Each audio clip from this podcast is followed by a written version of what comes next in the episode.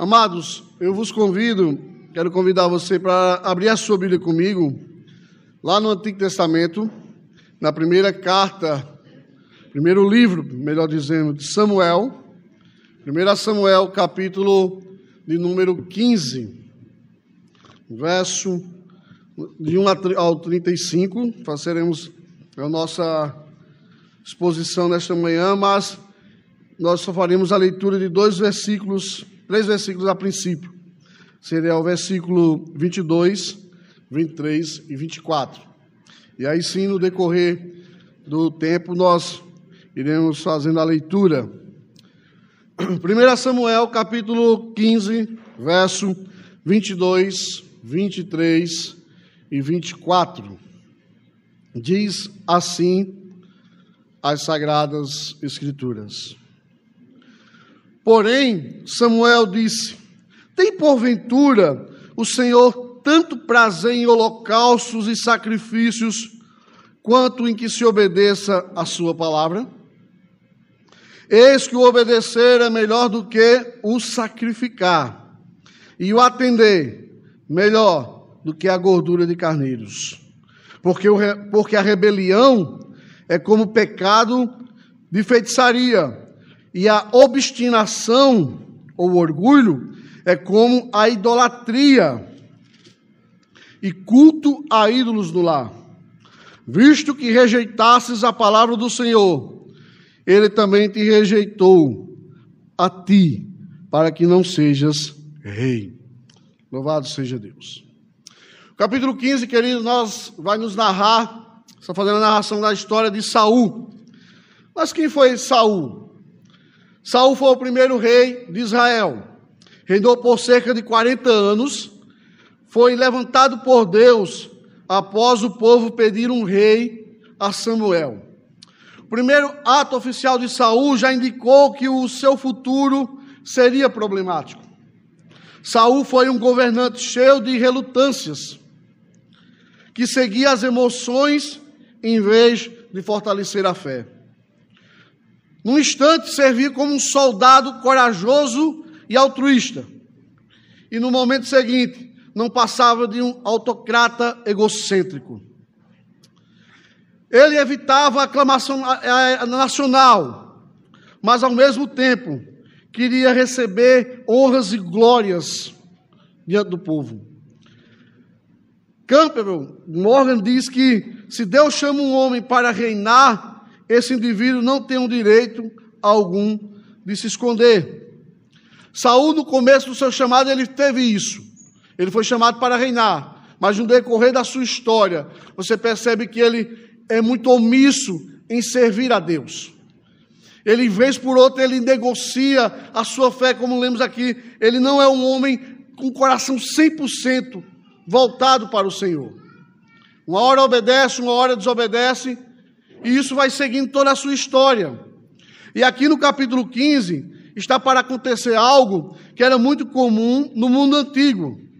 Quando um objeto sagrado ou profanado era impróprio para uso comum, ele era separado e destruído. Era o chamado anátema. Normalmente acontecia por causa de contaminação associada à idolatria. A gente vê um caso como esse lá de Acã, em, em Josué. E isso era uma, algo que tinha sido estabelecido por Deus lá em Deuteronômio 30, 13, onde Israel deveria destruir qualquer coisa ou pessoa que se tornasse maldito. Está lá em Deuteronômio. E aqui Saul, ele é convocado para uma tarefa. E a gente vai ver que, infelizmente, ele não cumpre essa tarefa. Ele escolhe é, fazer a sua vontade. Por isso que o nosso tema, a nossa proposta nessa manhã é pensar o seguinte: é melhor obedecer do que sacrificar. É melhor obedecer do que sacrificar. E no verso 1 a 9, a gente vê que Saul é convocado para uma ordem, Deus lhe dá uma ordem e ele desobedece. Veja comigo, verso de 1 a 9. Disse Samuel a Saul: Enviou-me o Senhor a ungir-te rei sobre o seu povo, sobre Israel.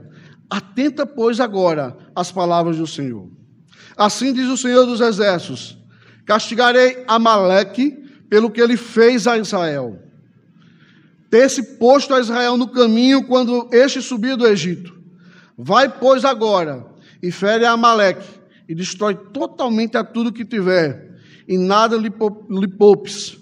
Porém, matarás homem e mulher, meninos, criança de peito, bois e ovelhas, camelos e jumento.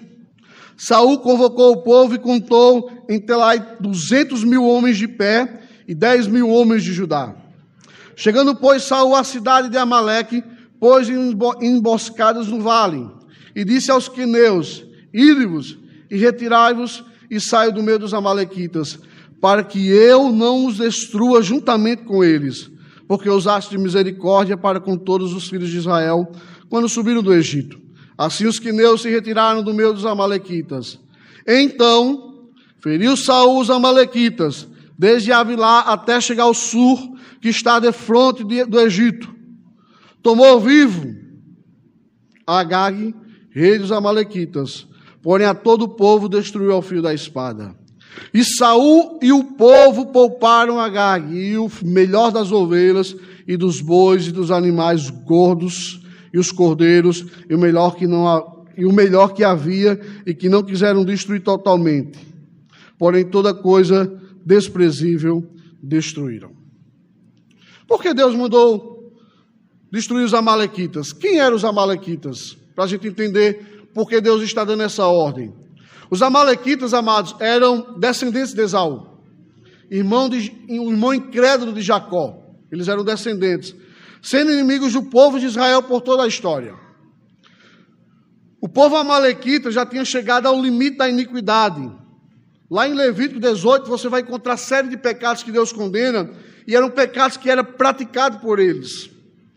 Esse povo pecador e guerreiro, amados, tinham atacado Israel pela primeira vez em Refidim. Quando Israel saía do Egito, estava cansado, estava com sede, e eles, sendo parentes, eles se aproveitaram disso e tentaram destruir Israel. Você encontra isso lá em Êxodo 17 e Deuteronômio 25. Só que ali o Senhor derrota, usa Moisés, através daquela oração, Josué vai lá e destrói e vence os amalequitas. Mas no capítulo 17, Deus deixa registrado: apagarei da, face da terra o nome de, dos Amalequitas. Eu riscarei, ninguém mais vai lembrar deles, eu vou acabar com a sua descendência. E aqui chegou o grande dia. Deus que levantou Saul para executar esse juízo. E a ordem era clara, meus irmãos. Eles deveriam destruir tudo e não pegar nenhum despojo da batalha. O que eram os despojos? Era o ouro, prata, roupa, o que sobrasse deles. Algo comum na época. Mas aqui, Deus está tão determinado a destruir Amaleque que ele diz: veja comigo o verso 3, relembrando: vai, fere, destrói totalmente tudo aqui tiver, nada lhe poupes, homem, mulher, criança, menino, criança de peito, boi, ovelha, nada. Não pegue despojo, nada. Destrua tudo. Não deixe nada sobrando. E o que Saul faz? Conforme o verso 9, ele poupa o rei e pega os melhores dos animais. Por que Saul desobedeceu? Isso é uma pergunta que pode vir à nossa mente. Porque ele não fez como o Senhor mandou. Conforme o verso 4, ele tinha só das 11 tribos de Israel 200 mil homens. E mais 10 mil da tribo de Judá. Mas ele, em vez de chegar, executar Saul não faz. Ele simplesmente resolve com o povo deixar de obedecer a Deus. E aí a gente começa a levantar algumas perguntas. Por que eu e você, muitas vezes também deixamos de cumprir as ordenanças de Deus? Porque muitas vezes insistimos em, em achar que, aqui, que, o, que é puro aquilo que é impuro aos olhos do Senhor, achar que é aceitável aquilo que é abominável Muitos cristãos no tempo de hoje começam a achar que é santo aquilo que Deus diz que já não é santo. Teimam em se relacionar com pessoas que Deus disse que não se relacionasse. A gente fica tentando entender por que Saul fez isso. Mas também eu e você, a gente faz na nossa vida. O Senhor diz, ande pela porta estreita. Muitas vezes queremos a porta larga. O Senhor diz, olha, não toque nisso, não fale nisso, não vá para tal canto. A gente vai. Os jovens não namorem com homens ou com mulheres que não são cristãs, que são trevas. Vai, relaciona-se, casa. Irmãos, era uma ordem simples: vá e destrua. Mas Saul não faz. E lembre-se, não era a primeira vez. E para ele, interessante é que estava tudo bem. E aqui eu concordo com Orwell Isbell, onde ele diz que servir a Deus de modo aceitável envolve fazer a vontade de Deus da maneira certa, no momento certo e pelos motivos certos. Eu não posso achar que tem que ir como eu quero, da minha maneira. Saul tinha só uma ordem: vai e destrua. E ele não fez. E isso, amados, trouxe indignação ao coração de Deus. Porque veja comigo, do verso 10 a 31 que a gente vai ler, ali Deus rejeita Saul. E quando Saul ouve a rejeição, ele começa a dar justificativas. Veja comigo o verso 10. Então veio a palavra do Senhor a Samuel dizendo: Arrependo-me de haver constituído Saul rei, porquanto deixou de me seguir e não escutou as minhas palavras. Então Samuel se contristou de toda a noite e clamou ao Senhor. A palavra hebraica aqui, amados, está é, tá o nosso professor aqui, Nachã, mais ou menos isso, que significa arrepender, traz a ideia de suspirar, sentir muito, lamentar. Deus olha para Saul e lamenta. E quando é usado a respeito de Deus, indica uma mudança de planos com relação aos instrumentos ou agentes humanos. Deus tinha uma obra em Saul, agora ele diz: Olha, me arrependo, já não vou mais agir com ele. Que tristeza para um homem que é chamado, que é vocacionado, que é levantado por Deus, e agora o Senhor lhe diz: Olha, eu já não quero mais nada com você. Olha, eu me arrependo de ter levantado você. Não é que Deus não sabia. Lembre-se, soberania de Deus e responsabilidade humana andam juntos. Mas Saul agora, Deus olha para Samuel e diz: Samuel, estou arrependido de ter levantado Saul como rei. E Samuel amava Saul e fica triste. Irmão, ser reprovado pelos homens é uma coisa, mas ser reprovado por Deus não há coisa maior, não há maior tristeza. Quantas pessoas que no começo da sua caminhada tinham um ministério, aí talvez você olhava aos olhos de todo mundo e dizia, olha, esse é um pastor, esse é um missionário, vai, mas no decorrer da caminhada começa a sua vida a desandar, já não tem mais como Deus trabalhar com ele. E o que me espanta, irmãos, é que Saul ele não está preocupado com isso. Porque veja só, o verso 12: madrugou Samuel para encontrar Saul pela manhã. E olha só, anunciou-se que aquele que chegou a Saul estava no Carmelo. Veja só, a NVI diz assim: de madrugada foi Samuel ao encontro de Saul, mas esse, mas lhe disseram: Saul foi para o Carmelo, onde ergueu um monumento em sua própria honra e depois foi para Gigal. Olha que coisa interessante. Saul não obedece a Deus, Saul não cumpre a ordem de Deus, e agora vai para o Carmelo e levanta uma estátua em sua homenagem. Ele está celebrando, mesmo não tendo feito a vontade de Deus. Ele não demonstra um sentimento de tristeza, ele não demonstra nenhum arrependimento. Parece que ele está com a mente cauterizada. Não passa nada na sua mente. Que tristeza, querido, quando o ser humano chega a esse ponto, ele peca, ele desobedece, ele age contra Deus, mas para ele está tudo bem. Lembre-se, Samuel chegou e disse: Saul, eu tenho uma ordem de Deus, tu vai destruir. Ele não destrói e ainda faz uma estátua para se celebrar no seu nome. Louvado seja eu, meus feitos, as minhas glórias. Mente cauterizada leva o homem a endurecer o seu coração com Deus. Uma pessoa que tem a mente cauterizada, a ideia é mente congelada, sabe, não sente mais nada, o pecado já não aflige mais a sua alma, já não chama mais a atenção, ele já não tem aquele sentimento de pesar, de culpa. Para Saul, aquilo que era proibido, que era desobedecer a Deus, se torna algo aceitável. E muitos têm vivido assim. Peca. Aí diz: Não, mas tá bom, Deus perdoa. Aí outro dia continua pecando continua pecando e vivemos pecando, e aquilo se torna normal. Beleza. Oh, mas você... Não, mas Deus é bom. Amados, ele desobedeceu. E agora ele está celebrando o seu nome. E aí o que acontece? O verso 13. Encontrou, quando Samuel encontrou disso.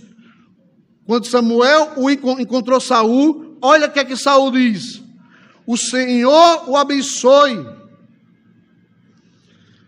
Aí o verso 14, Samuel responde. Então disse Samuel, dele, Senhor o abençoe, ou bendito seja tudo o Senhor. Aí olha a palavra de Saul. Executei as palavras do Senhor. Saul, seja bem-vindo. Samuel, seja bem-vindo. Olha, eu cumpri tudo aquilo que Deus mandou. Aí Samuel olha e diz: Que balido, pois, de ovelha é este nos meus ouvidos? E que mugido de bois que ouço? E agora, Saul se toca. Samuel diz: Você cumpriu? E esse barulho é o quê? Aí Saul começa a dar justificativas para tentar é, é, justificativas para desfazer da sua obediência. Primeiro, olha só o que ele faz. Ele culpa o povo. Verso 15. Ah. Respondeu Saul: De que é esse barulho? De Amaleque. Os trouxeram, porque o povo popou o melhor das ovelhas e dos bois. Peraí, quem era o rei? Quem é que estava organizando aqui? Quem era o líder? Quem estava com a ordem, quem deveria dar ordem para o povo. A culpa não era só do povo, era dele que foi desobediente, porque ele devia ter dito ao povo: mate tudo. Mas não, eles não, foi o povo. Primeira justificativa: culpa o povo. Não se auto-acidente, foi eu, Samuel, eu errei. Eu deixei o povo pegar os bois. Isso acontece conosco, né? A herança adâmica mas, meu irmão, que você pecou? Rapaz, meu vizinho dá trabalho demais. Eu tenho um patrão que é um miserável. Meus pais, você não sabe a minha casa. Olha, você não sabe meu vizinho, você não sabe minha família. Por que você pecou? Porque fulano é muito ruim. E você não tem nada de ruim? É mais fácil culparmos os outros, né? Do que assumirmos a responsabilidade pelos nossos erros. E a segunda mentira, ele diz, mente dizendo que é para adorar a Deus. Ou seja, a mentira ela vai crescendo. Ele erra, culpa o povo e agora coloca Deus no negócio. Parte B. Para os sacrificar ao Senhor teu Deus. O resto podem destruirmos. Sabe o melhor gado? É para Deus. Nós fizemos para Deus, Samuel. Você não está entendendo? Vai ser um grande culto hoje à noite. Aí vai ser uma festança. Os levitas estão prontos. Vai ser maravilhoso. Olha quanto sacrifício Deus vai se agradar. Querido, Deus conhece o nosso coração. Deus, a gente não engana Deus. E lembre-se, fazer para Deus não é a mesma coisa que fazer a vontade de Deus. Saul estava querendo fazer para Deus, mas não estava cumprindo a vontade de Deus. E a prova está aqui no verso 16 a 19. Olha a resposta de Samuel. Então disse Samuel a Saul: Espera e te declararei o que o Senhor me disse esta noite. Respondeu Saul: Fala. Respondeu Samuel: Porventura, sendo tu pequeno aos teus olhos, não fostes cabeça das tribos de Israel, e não te ungiu o Senhor rei sobre ele, enviou-te o, enviou o Senhor a este caminho e disse: Vai e destrói totalmente estes, esses, peca, esses pecadores, os amalequitas, e peleja contra eles até exterminá-los. Porque, pois, não atentastes à voz do Senhor, não te lançastes ao despojo, te lançasses ao despojo e fizesse o que era mal aos olhos do Senhor. Samuel diz: você, você não veio adorar a Deus, você pecou contra Deus, você desobedeceu a Deus. Mas lembre-se, uma mente cauterizada, um coração endurecido, nunca reconhece seus erros. Veja, porque, embora Samuel esteja lembrando quem ele era, Saul, que não era nada o que Deus fez, ele continua se justificando. Veja o verso 20. Então disse Saul a Samuel: pelo contrário, olha como afronta, irmão. Pelo contrário, dei ouvidos à voz do Senhor e segui o caminho pelo qual o Senhor me enviou. E trouxe a Gag, rei dos Amalequitas, e os destruí totalmente. Mas o povo tomou despojo, as ovelhas, os bois, o melhor designado para, para a destruição, para oferecer ao Senhor teu Deus em Gigal. Mesmo Saul, Samuel estando dando, instruindo ele, chamando ele a atenção, ele não se arrepende. Quantas vezes estamos agindo assim? Somos chamados a atenção, pregações, pastor, presbítero, irmãos nos vão nos confrontar, vêm nos chamar, olha, você está errado, você fez isso, e a nossa desculpa é: não, não, eu estou servindo a Deus. E ainda usamos o glinchê, né? Não, você está me julgando? Só Deus pode me julgar. Samuel estava sendo específico, você desobedeceu a Deus porque Agag está vivo.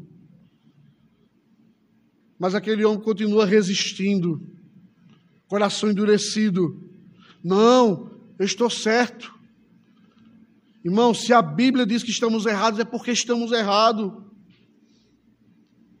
Quantas vezes a gente vem ao culto, a pregação é falada, vem ao nosso coração, a gente diz: Nossa, eu estou errado, eu preciso me consertar. Mas esse sentimento fica aqui, porque quando passamos na porta, ele não vai conosco. Quando na verdade devíamos ir para casa, dobrar nossos joelhos, chorar, Senhor, me arrependo, me ajuda, me ajuda a caminhar novamente, me ajuda a ser fiel. Mas não, nós ficamos insistindo, não, não, eu estou obedecendo a Deus. Eu continuo sendo fiel ao Senhor. Porque nos justificamos. E aí Samuel, no verso 22, qual lemos no início, traz uma palavra dura para Saul. Porém, Samuel diz: Tem porventura o Senhor, tanto prazer em holocausto e em sacrifícios, quanto em que obedeça a sua palavra. Esse que obedecer é melhor do que sacrificar, e atender é melhor do que a gordura de carneiro, Saul. Veja, o profeta rejeitou as três mentiras e explicou o motivo de Deus não considerar os animais um sacrifício aceitável. O Senhor, amados, deseja uma vida de obediência sincera, não animais mortos sobre o altar. Deus não precisa de qualquer doação nossa, e o sacrifício que deseja é um coração quebrantado e contrito. Não adianta chegarmos aqui, dar 10 mil reais de dinheiro aqui na igreja e achar que o Senhor vai nos receber, nos exaltar, quando na realidade nosso coração está podre, sujo, cheio de pecado. Não adianta. Vivemos uma vida dupla lá fora Vivemos fazendo o que não presta lá fora e acha porque chegamos na igreja e choramos, levantamos as mãos, nos emocionamos, oramos e achamos que o Senhor recebeu a nossa oração, quando muitas vezes ela não está passando do teto. Ah, mas as coisas estão indo na minha vida, estão tão bem, eu estou trabalhando, as coisas estão acontecendo. Quem disse a você que a graça comum é motivo de aprovação de conduta e caráter? Porque se for assim, homens ímpios, ateus, são os melhores aprovados por Deus, ricos, profissionais maravilhosos aí nas suas áreas, mas que Deus não tem pacto com eles. Então, graça comum não é aprovação de conduta e caráter. O sacrifício, amados, sem obediência, não passa de hipocrisia e de um ritual religioso vazio. Oséias 6,6, o Senhor diz: Pois quer, misericórdia quero, e não sacrifício, e o conhecimento de Deus mais do que holocaustos. Você quer sacrificar? Olha, eu orei, jejuei a semana inteira. Religiosidade. Os muçulmanos jejuam muito mais. Os espíritas dão muito mais coisas, cestas básicas do que a igreja evangélica. E aí, queridos, o verso 23, como a gente usa aquela expressão, Samuel dá a pá de cal, né? Dá a pancada em Saul. Porque a rebelião, o que ele fez? Ele desobedeceu, ele se rebelou contra Deus. É como um pecado de feitiçaria. Ambas são formas de apostasia, meus irmãos. Só que uma, a primeira, a rebelião, é, um, é a negação da autoridade divina. Quando eu me rebelo contra Deus, eu estou dizendo que Ele não é Senhor da minha vida, que Ele não tem autoridade sobre mim, que Ele não é meu Deus, que Ele não manda na minha vida. Rebelião, rebeliar, quando você se rebelia contra uma autoridade, você não aceita ela sobre mais sobre a sua vida. E, Deus, e Saul, Samuel está dizendo: Saul, você rebelou-se. Você está dizendo que Deus serve a Deus, mas você já não obedece mais. E a outra feitiçaria é o reconhecimento de poderes sobrenaturais além dos divinos. Ou seja, existe outro ser poderoso que não é Deus. Ah, mas os crentes de hoje em dia não faz isso, pastor. Claro que não. Quando ele vai numa revista de horóscopo consultar o horóscopo, ele não faz isso.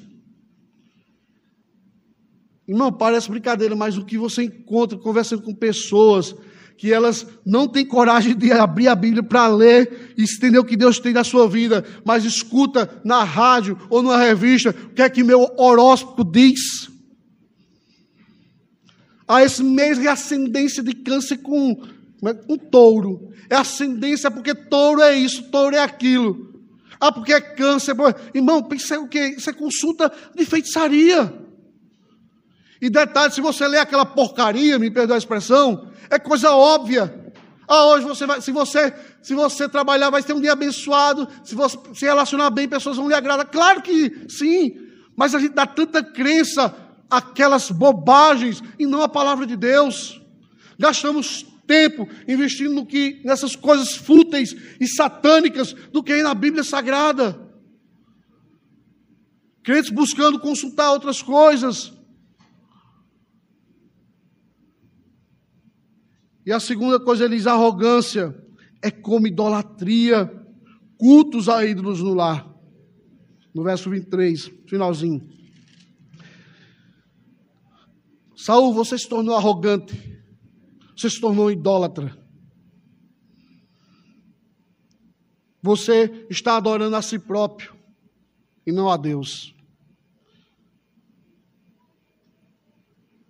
E o resultado? O Senhor te rejeitou. Amados, diante de tudo isso, Saul ainda não se arrepende.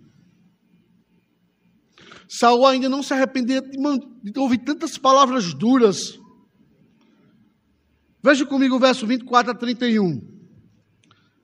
Então disse Saul a Samuel: Pequei por transgredir o mandamento do Senhor. Opa, pastor. O senhor disse que Saul não se arrependeu. Claro que não. Continuamos o texto. Pequei por transgredir o mandamento do Senhor e as suas palavras, porque temi o povo e dei ouvido à sua voz. Agora, pois, te rogo, perdoa o meu pecado e volta comigo para que eu adore ao Senhor. Porém, Samuel disse a Saul: Não tornarei contigo, visto que rejeitasses a palavra do Senhor já ele te rejeitou a ti para que não reines, seja rei sobre Israel. Virando Samuel para sair, Saul o segurou pela orla do manto e este o rasgou. Então disse Samuel, então Samuel lhe disse: O Senhor rasgou hoje de ti o reino de Israel e o deu ao teu próximo, que é melhor do que tu. Também a glória de Israel não mente, nem se arrepende, porquanto não é homem para que se arrependa. Então disse Saul: pequei. Honra-me perante, porém, agora diante dos anciões do meu povo e de Israel, e volta comigo para que adorar o Senhor teu Deus. Ele não está preocupado em dizer assim: pequei, eu quero me arrepender diante de Deus. Não me honra diante dos homens. Que Israel veja que eu continuo sendo honrado. Não está preocupado com a sua vida com Deus, está preocupado com glória. Olha, honra-me diante dos homens, a palavra de Deus não penetrou na mente do, nem no coração dele. Ele está continua preocupado em manter a sua reputação, em vez de colocar a sua vida diante do Senhor. Não, irmão, é terrível quando o cristão está muito mais preocupado com o seu cargo na igreja do que a sua vida com Deus. Não, pelo amor de Deus, irmão, não fale. Irmão, você está em pecado. Pelo amor de Deus, Bruno, não fale, porque senão vamos te tirar do louvor. Não, não, não fale, porque senão vamos te tirar do diaconato ou do presbitério. E o que é isso diante de um Deus santo? É a sua vida. Não, mas olha, se você falar o que vão dizer lá no grupo de oração, Saúl dizia assim: olha, volta comigo e me honra diante dos anciões. Homens que estão procurando glória de homens, crentes que buscam mais a aprovação dos homens do que é de Deus. Olha, não, não vou fazer isso porque senão fulano vai ficar com raiva de mim. Querido, lamentável. Isso já mostra o coração duro que já está longe do Senhor. Saul, você é rebelde, você está igual um feiticeiro, igual um idólatra.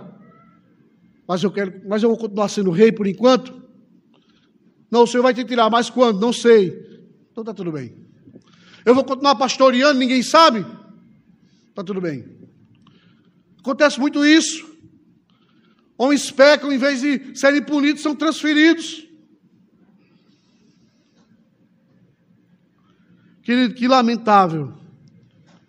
Cuidado, cristão, não queira a honra dos homens. Ela é como a flor ou como a vela apaga-se e será esquecido. Nós não sabemos ao certo porque levou Samuel a ir ter com Saul para adorar. Mas o fato é que Samuel não estava aprovando a conduta de Saul.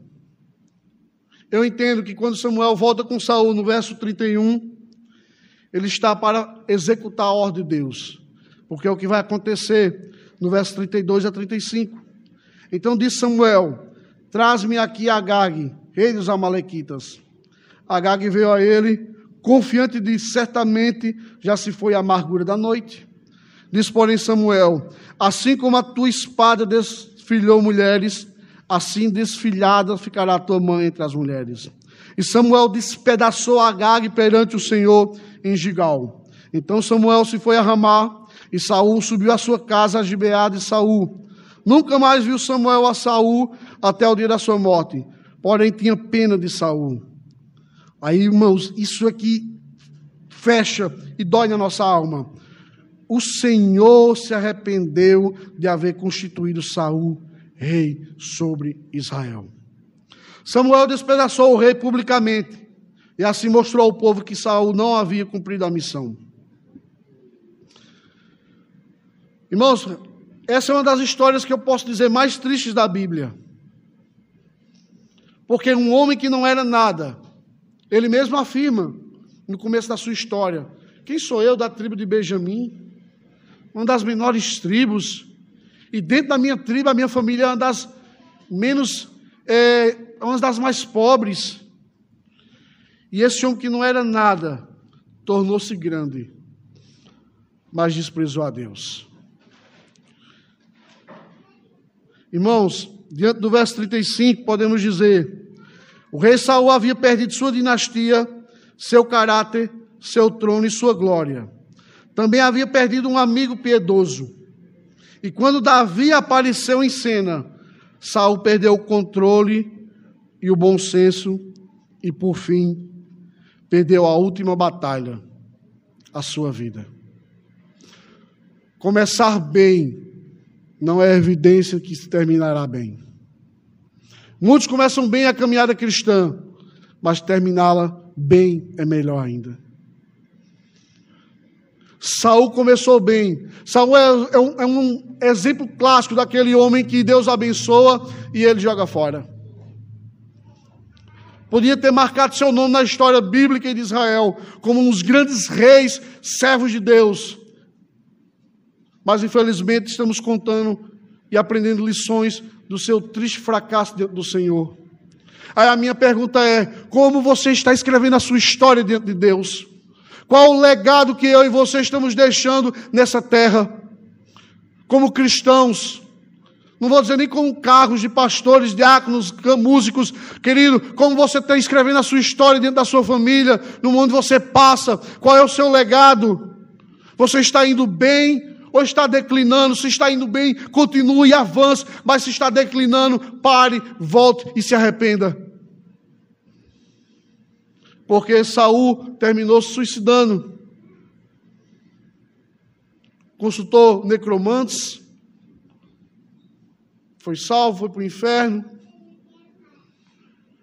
Imagine, querido, um homem que era ungido por Deus, que tinha o Espírito Santo de Deus, chegou a profetizar, naquela época foi algo, todo mundo ficou espantado. E do nada, o verso 35 diz: Olha só, eu quero ler com você novamente. Porém, nunca mais viu Samuel a Saul até o dia da sua morte.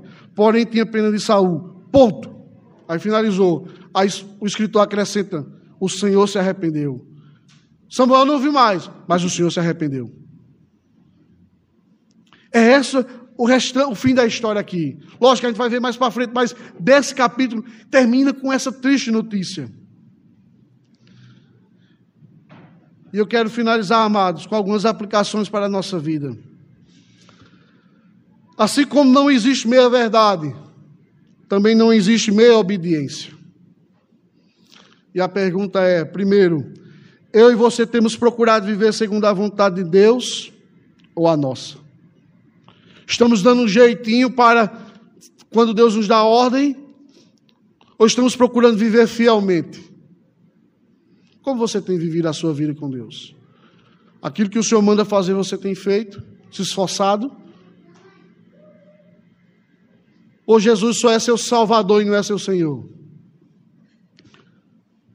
Segundo, quando erramos, reconhecemos nossos erros ou procuramos alguma coisa ou alguém para culpar? Ah, pastor, a igreja está tão fria, sermões são tão frios, são tão pesados, o pastor só dá cajadada. Ah, o grupo de louvor só canta os mesmos hinos. Ah, eu vou na igreja, os irmãos não, nem, nem me dão a paz do Senhor. Passam por mim na rua, nem me veem. Hipocrisia. Terceiro, Deus tem aceitado ou reprovado o nosso culto. Quando estamos na igreja, na nossa vida diária com Deus, o nosso culto é aceitável diante do Senhor, ou ele é reprovado? Samuel disse a Saul que Deus tinha reprovado dele. Não aceitou o sacrifício dele. E Paulo vai dizer lá em Romanos capítulo 12 que devemos prestar um culto racional ao Senhor, um sacrifício agradável, santo. Quarto, nunca ache que somos insubstituíveis, pois da mesma maneira que Deus derrubou Saul e levantou Davi, ele pode levantar outra pessoa e fazer a obra melhor do que eu e você. Ah, não, eu estou aqui, mas se eu sair, Deus, a, a música para, a igreja para. Não se arrependa não para você ver. Onde é que você vai parar? Onde eu, Cleo Massi, vou parar? Quinto, queridos, a vida de Saul nos mostra que há um limite em Deus, que embora seja bom, ele não será grandioso para sempre, gracioso para sempre. Há um limite. Saul reinou 40 anos. E durante seus 40 anos ele foi desobedecendo a Deus. Até o momento que Deus diz: chega. Há um limite. Que eu e você não sejamos loucos para testar esse limite da graça de Deus, achando que porque nada está acontecendo, Deus está nos aprovando. Não, queridos, paramos, reconheçamos a nossa situação, venhamos reconhecer como estamos de coração, pedir perdão ao Senhor se estamos fraquejando, se estamos falhando, se estamos errando. Ele é gracioso, ele é bondoso para ajudar. Veja, se você nesse capítulo eu enxergo em todos os momentos Samuel chamando Saul ao arrependimento. Olha, arrependa-se, olha, você errou, você errou, você errou. E ele insistindo com os seus erros. Não endureça seu coração, mas se derrame diante daquele que pode e tem poder de restaurar. Queria convidar você a ficar de pé. Convidar o Ictus para nos cantarmos um hino.